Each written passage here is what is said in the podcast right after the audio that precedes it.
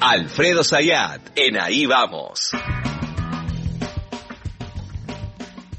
Uno de los puntos, uno de los puntos centrales que siempre nosotros eh, mencionamos es el tema de las reservas. Sin reservas, sin dólares en el Banco Central es casi imposible pensar una estrategia de política económica que apunte a la estabilidad, la estabilidad con crecimiento, estabilidad con crecimiento con una tasa de inflación decreciente.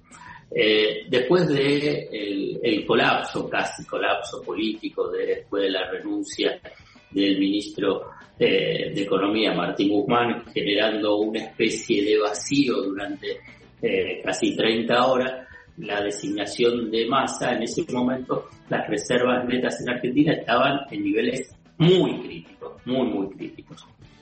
Para eso, y pensando en esto que yo te mencionaba, este recorrido, necesidad de sumar, dólares a las reservas y a partir de ahí eh, impulsar una, una política de reducción de la inflación, apareció ese beneficio extraordinario de la soja, del dólar soja. Ahí subieron la cantidad de dólares disponibles, lo que se llama eh, reservas netas.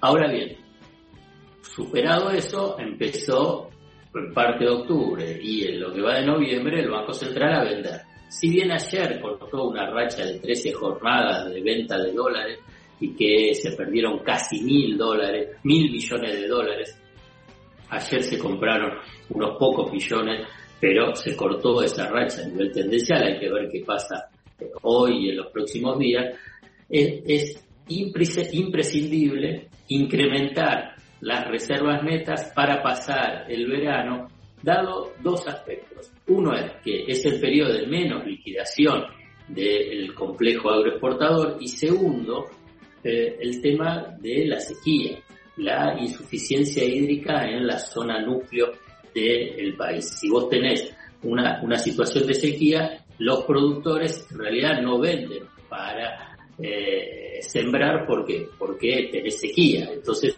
ahí se da una combinación de no liquidación por especulación y no liquidación por el tema de sequía. Entonces es necesario generar un puente, por lo menos para empezar marzo o abril, cuando empiece sí, una liquidación más eh, activa por parte del complejo agroexportador. Y entonces, ¿cómo conseguís esos dólares? Bueno, ¿qué es lo que siempre aparece previo a que aparece la medida, siempre el mercado, los analistas y los economistas plantean escenarios caóticos. Después cuando se encuentran algún tipo de solución, ahí se callan y buscan otro, eh, otra excusa. Bueno, ¿qué es lo que se consiguió?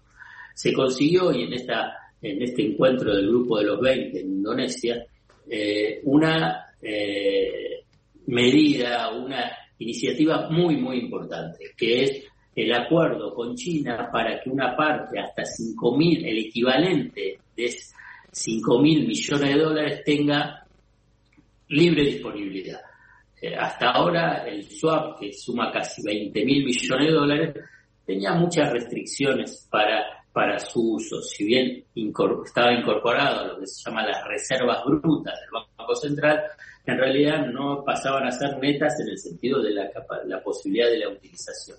De acuerdo a la información, de acuerdo a la información oficial de Argentina, de Argentina, es que eh, China va a liberar ese equivalente en yuanes de unos 5 mil millones de dólares. Eso después en el mercado financiero internacional, el Banco Central hace un cambio de yuanes por dólar y entonces va a tener los dólares para financiar y entregar dólares por demanda de importaciones, pero también para intervenir en el mercado único eh, de cambio. Lo que le da a esos 5 mil millones de dólares es casi el doble de las reservas netas disponibles que tienen hoy. Es un, muy importante. número muy importante, dado que igual son 10 mil millones. Si yo te digo que Brasil tiene 320 mil millones de dólares, vos decís, bueno, son poquitos, bueno, pero bueno, son escenarios diferentes, simplemente para tener el perspectiva. ¿Cuánto tiene Brasil? ¿Cuánto tiene Brasil? 320 mil millones de dólares. ¿Y nosotros? Eh, en bruto tenemos unos 40 mil millones de dólares. Pero netos, o sea, la, de disponibilidad inmediata eran 5.000, números redondos estoy diciendo, ¿eh? porque tampoco es que se... Y ahora, con este acuerdo con China, puede haber otros 5 mil millones de dólares. Y entran además dólares por las reservas, ¿no? Eh, por, perdón, por la obra, la, obra de infraestructura de la Zepernik. Claro, de eh, la represa, de, la represa de Santa Cruz que había una, unos 1.400 millones de dólares. Sí, mil, casi 1.400 millones de dólares. Sí. Eh, ahora bien, para, yo, yo quiero decir esto y lo, lo remarqué. Esta es la comunicación por parte del gobierno argentino. Yo espero la comunicación también del gobierno chino, porque tienen otros tiempos, tienen otros tiempos, ah, entonces por ahí las expectativas que por ahí manifiesta el gobierno argentino, después el gobierno chino por diferentes razones, por sus eh, diferencias que pueda haber entre lo que es el Banco Central de China con eh, el, gobierno, las diferentes burocracias, bueno, hasta concretarlo. Esto lo digo simplemente por lo que también me han transmitido a lo largo de los años los propios funcionarios ¿eh? sobre los tiempos del gobierno de China para, en última instancia, después llevar a la práctica lo que eh, se anuncia.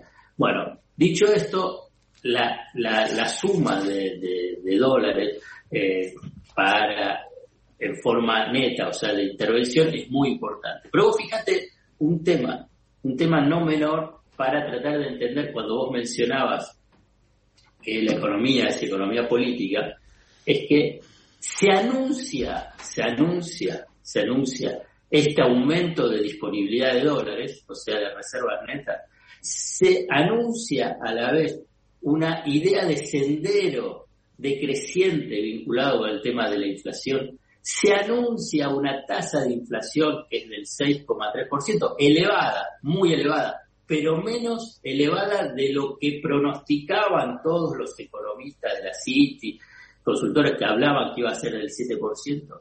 Te estoy dando tres factores que uno puede decir, ah, relativamente es una buena noticia. ¿Cómo reaccionó el mercado cambiario?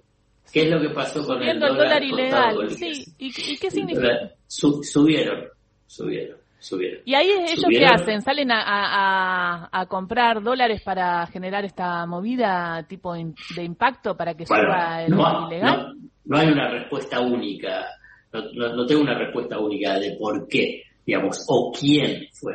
Lo cierto es que eh, si vos tenés mucho más, tenés más dólares para disponibles, significa que se tiene que estabilizar el mercado de cambio, no generar inestabilidad del mercado de cambio. Por eso hay un componente, un componente de lo que es la economía política para decir, bueno, no es simplemente eh, variables macroeconómicas asépticas o como si fuese un Excel. Hay intereses en juego que uno no puede identificarlo digamos, decir, bueno, ¿quién fue el que compró? ¿Quién fue el que eh, movió el mercado? Pero que es cierto que lo ha movido, y lo ha movido mucho y eh, fuerte. Alfredo. El, el dólar MEP, el dólar contado con liquidación y el dólar blue. Sí. No, te escuchaba e imaginaba que también eh, influye mucho el componente HD 1000P. HD 1000P. ¿Qué sería el HDP? eh, una una mala palabra. Estamos hablando de una familia, de un familiar sí, un familiar, un familiar, de que hay mucho dando vuelta HDP. Sí, claro. Ah, sí, sí, sí, sí. No, el componente es el HD1000P. Ah, ahí está. ahí está. Ahora, ahora, ahora ya lo entendí. Ahora lo entendí, sí, señor. Muchísimas gracias, Alfredo, por este panorama. Veremos qué pasa y veremos si se estabiliza, ¿no? Porque también ellos deben haberse dado cuenta de esto desde el equipo económico de masa y ver cómo hacen, ¿no? Levantar teléfono, llamar y, terminar, intentar estabilizar de nuevo el, Blue y el MEP. Para cerrarlo, y es muy importante porque eh, si se incrementa el dólar MEP, fundamentalmente los dólares bursátiles, lo que también se amplía es la brecha cambiaria y uno de los objetivos del gobierno es achicar esa brecha cambiaria para estabilizar el mercado y a la vez disminuir las expectativas inflacionarias y las expectativas de devaluación que vienen asociadas. Gracias, Alfredo.